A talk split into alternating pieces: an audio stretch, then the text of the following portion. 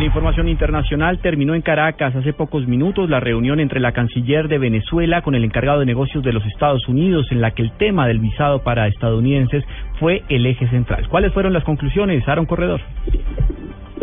Hola, Juan Camilo, buenas tardes. Como muy amable calificó la canciller Delcy Rodríguez el encuentro que duró 25 minutos con el encargado de negocios de Estados Unidos en Caracas, Kim McClain, que se desarrolló en la sede del Ministerio de Relaciones Exteriores.